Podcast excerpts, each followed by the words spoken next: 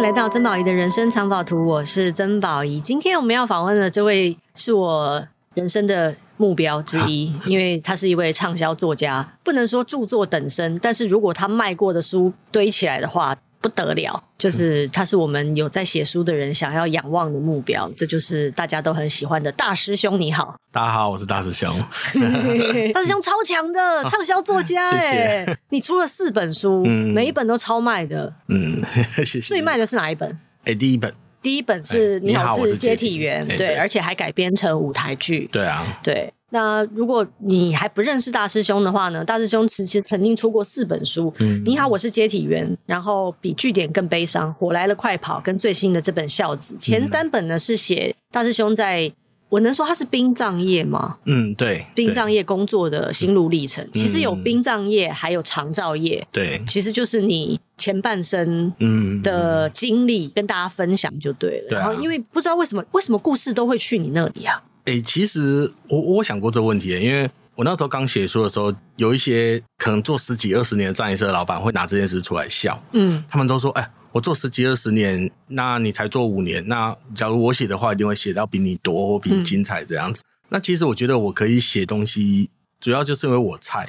我够菜，因为我觉得做每一行都是这样，你刚进去的时候你是最热情的，嗯，你对任何事情都抱有，哎、欸，我好想去看，对对对对对。那久了之后，你对这些事情其实渐渐会麻木，嗯，所以有时候你可能在里面工作了二十二十多年，你反而写不出东西来，嗯，反而是菜鸟进去是最有感情的时候，最就像我刚进去的时候，其实看到很多遗体或很多事情发生的时候，都在旁边会哭，嗯，因为我会觉得把自己带进那个环境里面会。会陷到里面去啦，所以我还蛮喜欢这种感觉的，在那边体验别人的人生的一种感觉。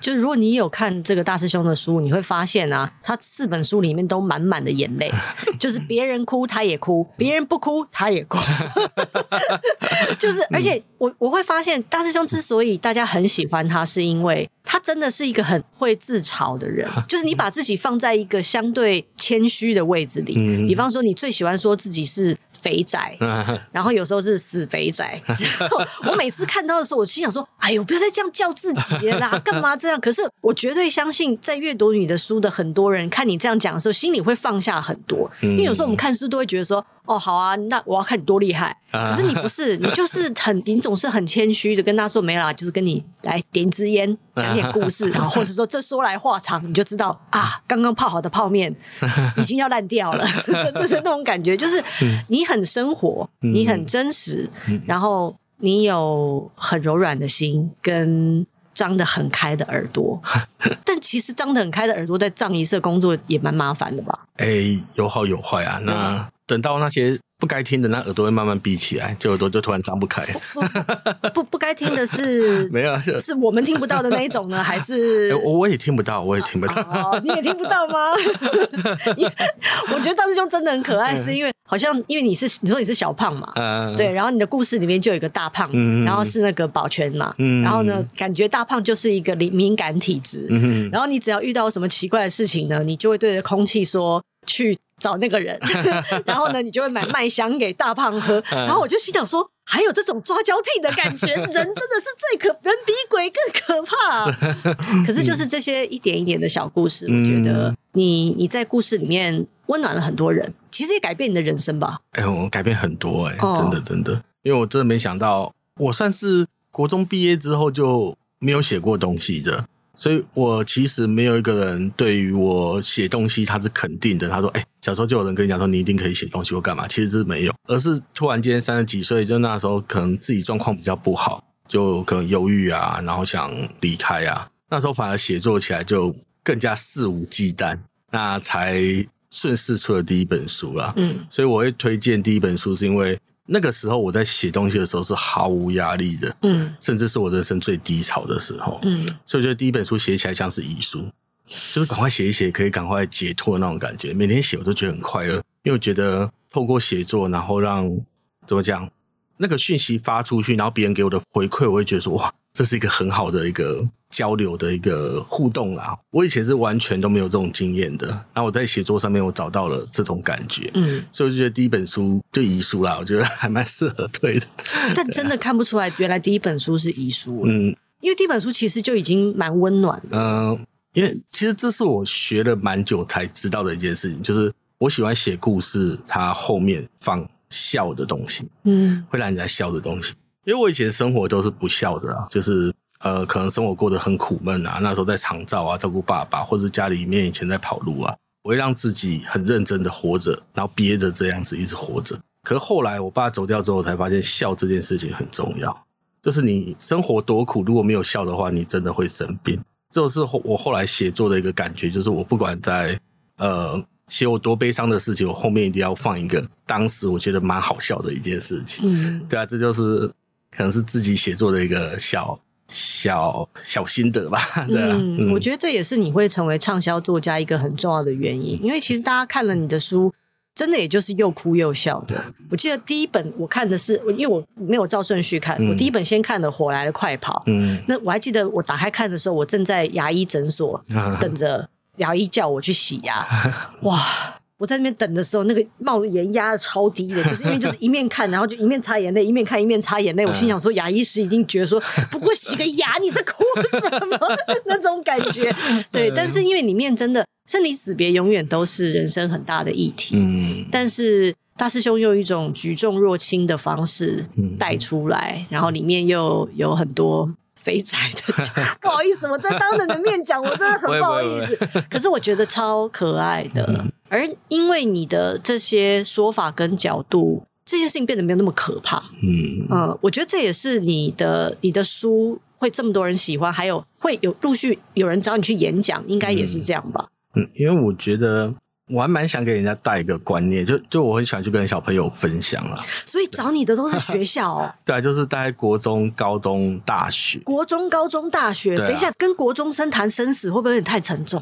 哎、欸，有有时候我会怕太沉重，后来我发现其实小朋友们听得懂。哎，就是我很喜欢讲，因为我之前是常常在转学的一个学生哦，所以我老实说，我那时候有常常被霸凌的经验，就是我那时候头皮屑很多，嗯、就是脂漏性皮肤炎，然后自己又胖。所以头很油，所以头皮屑很多。那些欺负我的同学经过，我都会弄我的头发，然后就在别人唱圣诞歌，雪花随风飘，好坏哦。下雪或者在吃饭的时候，他会弄我的头，然后说：“哎、欸，要不要加盐巴？要不要加盐巴？”这样。所以我就一直跟同学分享说，我曾经是一个被欺负的人。那我后来呢，决定，因为那时候常转学嘛。转学过程，其实你可以重新的设定你的人设。没错，没错。对对对对，我换一个新环境，我会想说，哎，为什么我在三间学校被欺负？可能是我怎么了，怎么了？然后再改过就好。所以到了最后，我其实会变成说，我最后一次转学的时候，我是很融入那个班上。嗯。可我融入那班上的时候，发现，哎，那时候全班在做一件事情，他们在霸凌一个女生。所以我进去之后，我为了要在班上跟大家融洽，所以我跟着欺负那个女生。我那时候就一直在想说，我那时候被欺负的时候，我一直觉得欺负我的人是王八蛋。可是呢，当我在欺负人的时候，我有一种想法是我在跟他玩，只是他没有幽默感，他或者没有办法接受我跟他玩。所以那时候我们欺负他，欺负的很严重。后来发生一些事情，我都会跟郭中生分享，因为我觉得这是蛮重要一件事。你要学习尊重别人，因为我真的曾经被人家欺负过，我也曾经欺负过别人。我那时候被欺负，其实我天蝎座的，我爱记仇啊。嗯，那些欺负我的人，我名字都有记下来。现在还记得吗？对对，然后在宾馆，我靠，现在还记得。在宾馆上班的时候，我每天都会泡一杯咖啡，打开电脑，电脑里面有个叫往生者查询系统的，然后打那些人的名字。我 靠，这个恨有点太深了。这个恨有点太深了。没有，因为我那个时候是真的觉得，你为什么要欺负我？哇塞，好黑暗荣耀，我的妈呀！对，可是长大后会发现，慢慢的觉得没什么了，因为他已经脱离人生中。那再加上我那个时候去做遗体接运的时候，我们常常会接到小朋友可能会被欺负，就直接跳下来。那有时候因为我是一个会去台上帮忙，就是那个顶楼帮忙收拾东西的，所以我每次在收小朋友东西的时候，都觉得很可怜。因为我们每次去接，哎，比如说成年人啊，什么三四十岁的人坠楼啊，在顶楼我看他的东西一定是满满的啤酒罐跟一封遗书，代表说他们其实没有勇气。跳下来要靠着酒精麻痹自己，甚至他们对这个世界上有留念，所以要留遗书。可是我每次去接小朋友，我眼泪都掉下来。他们不留遗书，也没有啤酒罐，就是书包跟便当盒。有时候在上面的时候，我就会觉得哇，你到底是多恨这个世界？或者说，我也曾经跟你们一样在顶楼徘徊过，可是我一直没有这样做。所以后来我去学校，我都很喜欢讲这些故事，我要让他们知道说，有时候你跳下来，你惩罚的不是那些欺负你的人，他们可能会觉得没差。可觉得说应该不是我害你的，你惩罚到的是爱你的人。嗯，因为永远去帮你处理任何事情的都是家里那些长辈啊，或是一些对你有爱的人这样子。那有时候跟国中生聊，他们就觉得，啊，他们对这一点很喜欢，就他们可以掌握到说，如果他们今天选择了用。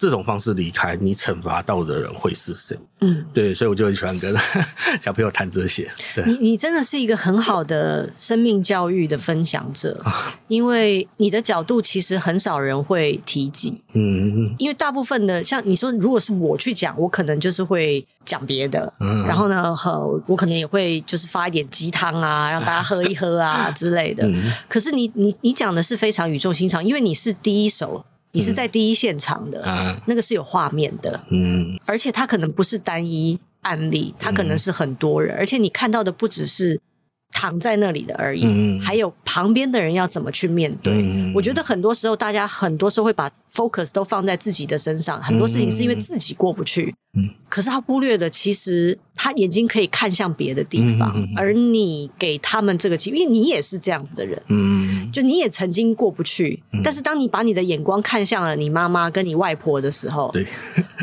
你你就知道你还是有还是有人爱你，还是有值得努力的地方，然后。不要再去借钱当火山小子。对 对对，对，因为今天呢，他带来了他的这本新书，叫做《孝子》。嗯、我觉得这个名字取得非常好。嗯，你知道我很喜欢，其实你中间有一篇，其实跟你当火山孝子完全无关的那一篇，嗯、就叫做《孝子》。啊、孝子，我很想家。啊、然后，其实你讲的是你跟。你父亲，嗯、然后你要当一个孝子嘛？嗯，我觉得这一篇很有力量，就是因为不是每一个人都生下来，嗯，都在一个和乐融融的家庭，嗯，有些人就像你，可能有很多考验，你的父亲给了你很多考验，但。我觉得，当你可以转化成为那个考验，成为你的某种助力，让你成为现在的你的时候，嗯，你会成为一个截然不同的人，而那个力量是比任何人，比生下来就含着金汤匙出生的人是更有力量的，嗯，因为那个是从你自己里面长出来的。你经历了，因为父亲是喜欢赌博的人，对啊，对，所以你说家里欠债，嗯，我觉得最讽刺的是你说。等到父亲变成植物人了，嗯，你们家的家境突然变好了。嗯、对，那个我，你知道我在看那个画的时候，我心里之酸哦。然后你为了照顾你父亲，你去长照机构工作，嗯，也陪伴了其他老人家，嗯，甚至老人家会把你当自己的小孩，嗯，对。就是这些过程，你知道，你用你自己的生命疗愈你自己的生命，嗯，这是你很强的一件事。可是你并不知道，嗯、所以我觉得这一篇，这一篇我之所以觉得很棒，是因为它很有力量，嗯，因为你把一个我我不想要当孝子啊，所有人都觉得，哎呀，孝顺父母是应该的。你看看，你看看你有什么样的父母再说吧，嗯，真的。然后你心里面的那个挣扎，就是。对，我觉得这篇其实我本来想要念给大家听的，还是你要来念？好啊，呃，我就念一段好了。嗯、好，对，垃圾，你早该说我是一个垃圾。你知道这几年大家给我贴上孝顺的标签，我活得有多痛苦吗？你知道我多想当一个不负责任的垃圾吗？你知道我多想跟我老爸一样，在外面赌博欠了一屁股债，人就跑掉吗？我小小年纪就学会面对债主。每个人看到我第一句话就是要我好好读书，不要跟我爸一样。为什么不能像他一样呢？乐色的生活不好吗？很快活啊，钱都不用自己赚，花光了拍一拍屁股当没事。等到后来中风了，还有儿子老婆照顾，当一个乐色不好吗？你知道这个是很，其实看着会很让人心疼的话。哎，对啊，可是我当时就觉得真的啦，有时候像我爸这样。好像也蛮快的，就是这是什么事情都是屁股拍拍，人家要帮他处理，好像也不错啦。就责任是要给那些有担当的人去担的，那些没担当的，就是永远都 嘻嘻哈哈就可以过生活，就觉得还蛮幸福的。我其实没有想要帮他说话，因为我并不知道他是一个真正什么样的人。嗯，但是我我总是觉得，其实他们他们比我们想象当中的脆弱，嗯，很多，嗯，然后用一种。垃圾的方式包装自己，其实是一件不容易的事。哎、其实我有时候想过这个问题，就是像我现在三十六岁嘛，那我家里面只有三只狗。哎，我想到我爸跟我这年纪的时候，他家里面是有三个小孩。有时候我在想说，如果我今天角度是跟他一样的话，可能要为整个家扛起这些经济干嘛的，会不会我像他一样想逃避，或想要赌一把来翻身？好像也是有可能的，因为我觉得可能随着年纪吧，长越大，越能站在当初爸爸的立场想一些事情然后。我也没有觉得他好或坏，因为他已经走了嘛。可是有时候真的想一想，发现真的他也有不容易的地方啊。嗯，对，因为。我老爸是一个蛮好玩的人，这这点我没有在书上写，可是这是我后来才发现一件事情，就是我们家所有，就是我爸爸的兄弟姐妹都是人生过得很好的，可能是功成名就的啊，可能是赚大钱的啊。然后我爸是阿公最爱的，所以他小时候就是被阿公说，你不要去外面拼，你留在家里帮家里好。所以他常常以前他常常会有个想法，就是如果我今天出去了，我一定可以跟其他家人一样发达。就是因为阿公把我绑在家里，我现在才混得那么差。哎、这些事其实事情是我小时候不会想的问题，是在这近几个月吧。有一天我去拜我爸，我妈跟我讲的事情，说你爸其实也可怜，就每一个兄弟姐妹混得很好，就只有他被绑在家里。哎、欸，我觉得我已经越来越可以理解他的一些心情了。对啊，嗯，嗯应该是老了。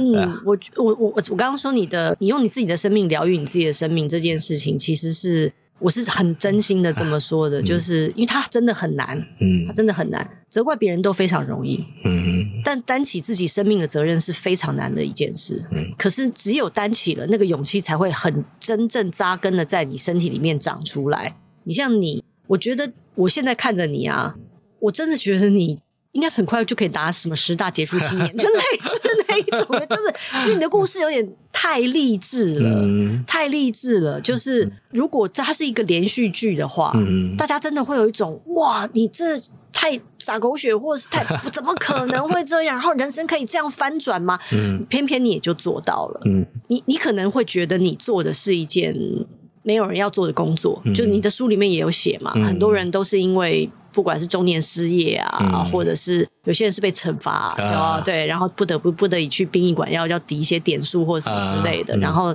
当时你可能也是用一种没有选择的方式去了那里，嗯、但是你竟然在那里。做出一朵花，你真的是做出一朵花，欸。嗯、你想看，你你现在变畅销作家，然后演讲励志家，嗯，然后好，你现在转业了，嗯，好啊，对，我们现在要聊到转业这件事 因为我们现在去殡仪馆看不到大师兄了。等下，我想问，有人真的去殡仪馆找你吗？哎、欸，还真的有。其实这在公家机关算是一个蛮可怕的事情，因为就是他知道你在这间殡仪馆里面。嗯，其实我以前演讲我是要戴口罩啊、戴墨镜、戴帽子的，就那种像受刑人一样。对，为什么？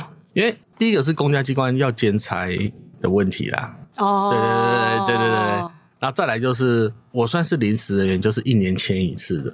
哦，你是约聘的？对对，约聘过的。其实如果他真的觉得你在这边很麻烦，我明年就没有工作了。哦，因为那个时候我还是觉得我必须要有个正职，就是靠书真的是没有办法养活我这个人。嗯，所以那个时候我是很想在那边工作，所以我就是配合嘛。对啊，就是大师兄啊，如果你书卖成这样都还养不活一个人啊，很多作家真的都要喝西北风了啦。没有啦，因为我觉得我其实写完第一本书，我就有一点点想要离职了。老实说。因为我人生没有那么轻飘飘过，对，我曾经想跟我的那时候的主编说：“哎，主编，那如果我以后专心当一个作家是可以的吗？”我主编跟我讲说：“其实我灵感的来源都是来自于我生活的工作。如果你今天离开那边了，你会少了很多你的灵感来源。”他跟我讲说：“你不是一个纯文学的人物，甚至写文学东西的。”我那时候听到，我就觉得说我真的不行吗？我还是有点点不服气。可是后来想想，我的确要在那个环境下工作，我才有我的灵感。嗯，所以后来我就在那边再工作一段时间。嗯，因为我觉得，哎、欸，真的不错啊。刚好，因为我之前是没有我我写第一本书的时候，我还没去火葬场，是后来被调到火葬场。我也是觉得刚好有这个机会，三个地就是说殡仪馆的单位都待过。嗯，就是算冷冻室、接体员，对，然后火葬火葬场、冰火三重天的 那种感觉。对啊，就觉得哎、欸，算是一个圆满啊。嗯，对啊，那。呃，我真的是很怕被人家认出来，因为那跟我工作会有一点点冲突。嗯、对对对对，因为曾经有一次算是蛮严重的，就差点被认出来。差点哦。对，就是啊，这是一个蛮长的故事。就是有一个朋友，他是网友，是我写书的时候认识我的朋友，他一直有忧郁症。我那个时候给他很多鼓励，然后我有看他 FB，我以为他已经哎、欸、回归正常生活了。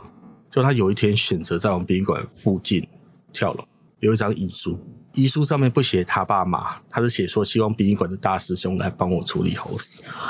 我那时候警察在上面看，哇，大师兄，这是大师兄，就开始在找那个人。他打电话来我们殡仪馆的时候，刚好我在那间殡仪馆。那当然，这我们单位就全盘否认嘛，就没有这个人，没有这个人这样子。那时候是我差点被认出来的时候。可是那时候我们把他去处理丧事呢，其实没有。嗯，因为就是我单位不希望我出去把他接回来。嗯，可是当接回来之后，他放在冰库里面，因为我那时候不知道是谁跳楼留遗书给我，我没有想到我是他。我是去冰库打开来，然后把尸袋拉开之后，我打开发现，哎、欸，竟然是我的朋友！我在那边哭的好惨哦，哭得很难过，因为我知道他生病很久了。他办丧事的过程中，其实他爸爸妈妈也一直在找大师兄这个人是谁，因为他爸爸妈妈有一个感觉，就是说我女儿竟然遗书上面不写爸爸妈妈，写这个人，这个人一定是他很信任的人，他希望完成这个遗愿，就是这个人来帮他办丧事，所以他一直要找，可是我就一直没有出现。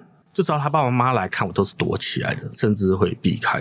可是在他出殡的那一天，前一天，我就留一封信，然后再买两朵那个小花放在他灵前上面，跟他爸爸妈妈说：“你不用担心，其实我都有在默默的帮忙。”对，然后你的女儿的遗愿已经完成了。我记得那时候我是我第二本书出的时候。她连看都没看，我还把那本书塞到她棺木里面，希望可以带给她看。我叫我同事烧干净一点，不要说 烧不干，对对，缺页，对，托梦告诉我说缺页这样子。对，因为我觉得可以帮她完整，算是我一个蛮感动的事情了。嗯，只是哦，我就觉得最后我们会有一个瞻仰仪容仪式，瞻仰完之后那个棺木要盖上。我，他爸妈在旁边一直哭，他讲了一句话，我那时候听到我就觉得很痛心哎。他爸爸竟然跟他女儿说：“我觉得你这样走掉也不是一件坏事，因为你生病很久了，我知道你很痛苦，我已经没办法三不五时听到说你又在哪一个高楼上，你又在哪边割腕，你又在哪边干嘛？你下辈子就好好当一个正常的人这样。”我那时候听到，啊，我真的哭爆，我眼泪一直流，一直流这样。所以我觉得，对啦，这是我一个我怕被认出来的故事，可是我觉得最后有服务到他，我还是觉得非常荣幸。这个还好，我在那边工作。嗯，对啊。然后大家现在不用去那个殡仪馆找大师兄了，因为大师兄已经离职了。对，我已经离职了。对，因为他要去别的地方收集故事了。但是今天其实有一个蛮重要的重点，就是我刚刚请他念的那本书，叫做《孝子》。孝子其实有两个意思：孝顺的儿子，嗯，还有就是另外一层含义，叫做火山孝子。对，其实那个时候。我总编取这个，因为我我四本书都是我总编取的名字，我都没有参与取名字的过程。而且他取名字很厉害，就每厉害。对对对，每一本就是哎、欸、有中有中，有中对。可是第四本的时候，我就有点好奇，说，哎、欸，这孝子会不会误导人家买这本书？因为大家如果真的有看到我前面三本书的话，会觉得说啊，这就是一个孝顺的故事，没错。对，可是我那时候总编跟我讲说，他觉得孝子这个名字很适合这本书，真的。我那时候其实有点不太信，可是后来我想想，发现，哎、欸，真的就像他说的，他真的好聪明。对，因为我觉得我人生中一开始当孝子是一个我被强迫冠上的这个名字，就是我不想当啊，可是人家在我在大家的眼中就是一个孝子，我只是想尽儿子的义务而已，他们就一直强迫说，哎、欸，你就要当一个孝子，你就是一个孝顺这样。其实那时候我不想当，可是后来呢，在我爸生病的时候，我在所谓的呃欢场吧找到。怎么当一个火山孝子？我那种孝子当得很开心的、就是会有会快乐，你拿拿拿钱去给他，会得到快乐那种孝子。所以这是我觉得我第二阶段的当孝子的那个一个过程。可是到后来，就是你在那边玩到哎、钱没了啊，可能人生就整个很乱了。你会发现，那还剩谁陪在你身边？哇，原来是我妈妈跟我外婆。这个时候的孝子是我很真心想要为他们好的孝子，这样。所以我就觉得，其实这本书它真的卖的不好了。那、欸、真的就是、欸，但那我必须要跟 那个读者朋友说，欸、我觉得这一本是四本里面真心我蛮推荐大家看的，真的。因为因为我也是最喜欢，因为甚至我那时候写这本书的时候，我的总编有问我说：“你有没有考虑过用第三人称的角度去写啊？”我看我朋友发生的这些故事，而不是用我自己的角度。可是我一直觉得啦，我，我这讲这话有点不好意思。我觉得我前面三本我卖的是真心，就是我很喜欢把我真实的生活跟大家分享。第四本书我不想要让人家知道那但这都是我的故事啊，所以我非常乐意用第一视角去写这本书，这样顺便斩个桃花，这样 斩桃花。你现在桃花很多？没有没有没有，我觉得这本书很很斩桃花，不觉得？哦，对啊，然后 OK OK OK OK，我我就开始用自己的角度去写这本。那出来的时候会不会觉得不好意思，或是人家只要知道这些东西不好？其实我就觉得没有哎、欸，我觉得就是一个。蛮乐于跟大家分享我以前曾经做过的事情，这样，所以我还是真的很喜欢这本书啦。只是我也觉得，只要有人跟我讲说：“哎、欸，我我看过你这本书，然后我最喜欢的是这本书。”我都觉得哇，这个人好特别，因为很少有人跟我这样讲。因为我觉得会喜欢前三本是完全可以理解，嗯、完全理所当然的事。嗯、但是这一本对我来说很特别，是因为如你所说。它是一个很真诚的书，嗯，就是的确，因为你没有隐晦，嗯，当然你保护了当事者，所以你你给他们取了绰号或者你修饰了一些东西，但是你没有隐晦的在说你自己的心路历程，嗯，你看到的故事。我刚刚来之前，我跟我的几个同事，然后我他们说，哎，那宝你今天 podcast 要访问谁？我说我访问大师兄，然后他们其实不认识你，我说哦，大师兄就是写啊，你好，我是解体员回来的快跑，但他最近出了这本新书，厉害，叫孝子啊，讲的是啊他在欢场的故事。我的同事一个男的，一个女的，女的就是那种哈，然后男的就是那种眼睛一亮，你知道吗？一副就是那种哎，我想要来看看。但我必须要说，这本书跟你们想的都不一样，跟你跟女生想的不一样，跟男生想的也不一样。你以为他是一个欢场指南，他不是。然后女生会觉得说，哈，那是不是物化女性？他也不是，他就是一个人，一个受伤的人，遇到了很多受伤的人。碰撞出来的故事跟真心话的那种感觉，嗯、我我我自认我我因为我是电社会系的啊，嗯、有时候我呢有一根筋就是蛮女性主义的，啊、所以我在看的时候我也是会说好，你我仔细看一看，你如果有什么不敬哦，我今天访问你，我就好好修理一下。嗯、但是因为你很温柔，嗯，你知道吗？就是你说这种你说欢场也好，或者是我我不知道怎么称呼这个、嗯、这个职业。他们是不是真实存在的？他们是真实存在的，嗯、而且他们存在了非常多年，自古以来，嗯，他们就是人类的，你可以说它是一种产业，是一种需求。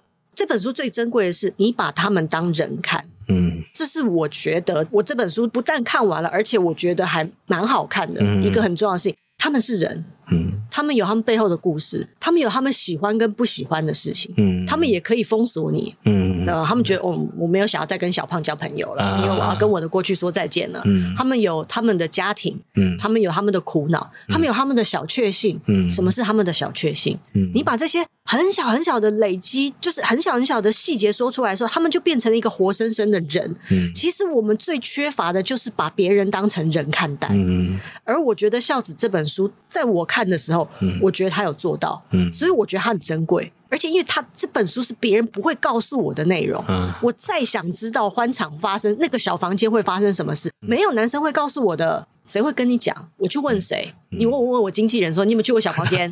他一定会说阿伯啦阿伯啦，那他可能我他有去过嘛？发生什么事 他不会讲嘛？对不对？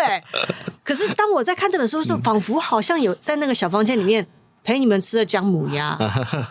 还有那个没有削的凤梨 的这些东西，对我来说都好好人性，嗯嗯，所以我完全可以理解。我我知道你一定会有失落，就是他可他是一个很有诚意的作品，对我来说。但是不要不要太担心，我觉得一定会有理解你的人知道你在做什么。谢谢。对，但是我会我会比较好奇的是，就是当时是谁跟你说你要写这个的？哎，你是跟主编说？哎，主编啊，我这边超多故事的，还是主编说？好像是主编看到有一天我在写一篇差不多的文章，嗯，他说：“哎，你好像可以往这个方向写。”嗯，对，然后我就会开始慢慢的。把那些尘封已久的记忆再拿回来温习，这样子。嗯，那其实这本书有点写不太完，你会发现我第一本书跟第四本书，它的封面跟第二本书、第三本书是不同方向的。嗯，对。其实你四本书都还 对，因为它的方向是 它开的方向是不一样的啊。对对对对，有的是直的，有的是横的。因为第一本跟第四本书的字数比较少，就放横的，看起来比较 丰富一点这样子。怎么会有人自己把这个事情说出来？他字数没有很多，因为后来我写不太完，那图就放很多嘛。哦，对啊，所以。呃，那个时候其实我写起来是蛮痛苦，嗯，因为其实，在小房间的感受不是很好。不是说不是很好，是你要把它再再回想转啊。对对对对，后来回想就觉得啊，那个时候真的好痛苦，就是我在那边是找一个欢乐的一个一个时光，而且那些人都已经不在了，对就是想要回去跟他们联系，已经没办法。所以那时候写起来是有点累。那我我我会觉得，我想写这个是因为我想把那段人生记录下来，稍微记录下来。再加上他那时候的填调费用有点贵，所以要出个书 赚一点点回来，够真心的吧？超超真心的，因为那时候你，因为我看书里面你写说，那时候其实你还要跟银行借钱去。有，那时候其实啊，欠了一屁股债。年轻不会想，就后来还还掉了。对啊。哦，那时候欠最多欠了多少钱？哎、欸，其实那时候的。欠的钱是很灰的，不一定是全部都去哪里。哦。可能这位爸爸然后去借点钱，嗯，那点钱就有剩下来的一点就花在那边上面，嗯，对对，或是就想要学那些什么阔少买一点点小小的东西，有没有？给他们这样子？嗯，对啊，那时候最大欠哎、欸、也没多少哎、欸。可对我来说很多啊，大概八九万吧。嗯，对，那时候对我来说真的是一大笔钱，这样八九万都可以让我爸过还不错的生活啊。嗯，对啊，那都是卡债啊。就其实那时候有除了那些八九万以外，还有把我爸就是往身后的一些保险费、保险费花掉。不知道哎、欸，其实那时候就是觉得算了，花一花试一试好嘛。可是可没有，可是至少有。但我觉得他帮你撑过了你很难熬的人生某一个片段。我也觉得是有撑过啦，只是。我比较觉得开心的是，我那一段时间撑过之后，我还有站起来。对对对，我不会因为那段时间玩的那么开心沉沦下去。对，而是我觉得，我觉得时候到了，就是我不能再这样，就是是时候再往前走。对对对，就觉得我我人生是一种，我觉得我自己人生的，就像我没出书之前，我做过很多工作，然后我每换一份工作，我都不会留念，我都觉得说啊，我时候到了，我该换下一个工作的那种感觉。就像我生活，我也是觉得啊，我享受到那一段快乐的时光，可是够了，我不能这样下去。我这样下去的话，我会完蛋，我家跟我会完蛋，所以我必须要戒掉。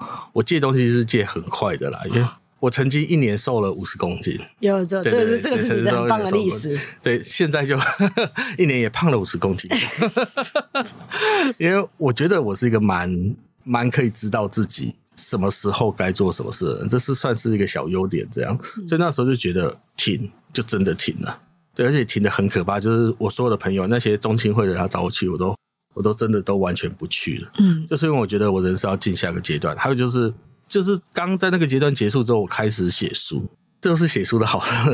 就写书其实对我来说有一个很开心的地方，就是我其实那个时候是在那个小房间找跟别人的互动，找别人的理解。只是现在真的偶尔发个文章，别人就可以跟我互动，跟我理解，我就觉得哇。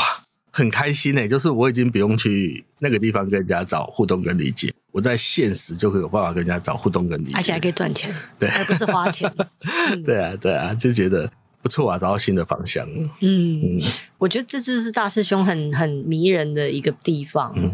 因为我们总是喜闻乐见浪子回头的故事，嗯、然后我们我们看得到你自己的力量，嗯，因为沉沦很容易啊，嗯，对，沉你沉沦是你最容易选择的路了，嗯，麻痹自己也很容易啊，对啊，就好像你在书里面也有写，你也可以去打麻将啊，嗯，但你就选择算了，我不要打，你们要打你就借个地方给你们打吧，嗯、但如果太离谱了，不好意思，也就就停了，嗯、就是。你的人生总是在，我不知道是你妈妈外婆教的好呢，还是你本身天生下来，其实你就知道，其实我就是给在该给我的生命设下一个停损点。应该这是我爸教我的哦，就是我爸从来没有在我旁边拍拍我肩膀跟我讲说：“哎、欸，儿子啊，你以后不能赌博，你以后不能毫无限制的花钱。”他从来没有教我，而他用他的一生跟我的童年来告诉我这件事情。人家请的都是很厉害的老师，都是那种讨债集团，就追在后面跑的那种。对，那个成本都很高啊，请那些成本都几百万的在请。嗯、他把我训练成一个，我知道我的屁股在哪里，我要吃什么样的泻药。对对对，大概就是好大师兄的形容哦。没有，就是就是这样的感觉，就是我可以知道我的底线在哪里。嗯，所以问我说，现在有没有打怎么打麻将，干嘛赌博？哎、欸，有哎、欸，我也是很喜欢打麻将。可我都打很小，因为我知道我的底线在哪里，都可能打个什么五十块、二十块的，我就很开心了。因为我一直觉得我跟我爸很像，我爸其实那句话没有讲错，他以前揍我的时候都会说我跟他一模一样。其实这句话是在我们内心觉得蛮可怕的话，这是为什么我刚刚会讲斩桃花这件事情，因为我爸妈的婚姻让我觉得婚姻是很可怕。对，所以只要我想起我跟他很像这件事，就是我今天可能在打麻将，突然脑中会出现到我爸的脸，就他也是曾经是一个爱赌的人。可是我后来觉得我跟他不一样的是，我可以克制在，我就不玩大，我就喜欢玩小小的消遣时间而已。对啊，所以我就觉得真的啦，我爸真的是教我很多。我现在其实也没有特别恨他，我也不会说我很爱他，可是我也没有特别恨他，对因为他就是我一个负面教材吧，也算是榜样了。对，嗯，今天真的非常高兴可以访问到大师兄，因为大师兄就是一个充满故事的人，谢谢。而从他的眼光总是能够看到一个很温柔的世界，虽然他有时候会还是会看到一些很瞎的事情发生，就不管是在任何场合，嗯、但是他也总是能用很温柔的方式提醒着你，其实这个世界还有别的可能性存在。嗯，所以今天谢谢你，谢谢，再次推荐。孝子啊，孝子，虽然跟你想的不一样，但是就是因为想的不一样，你才应该看看别人的人生长什么样。嗯，谢谢大师兄，谢谢，谢谢。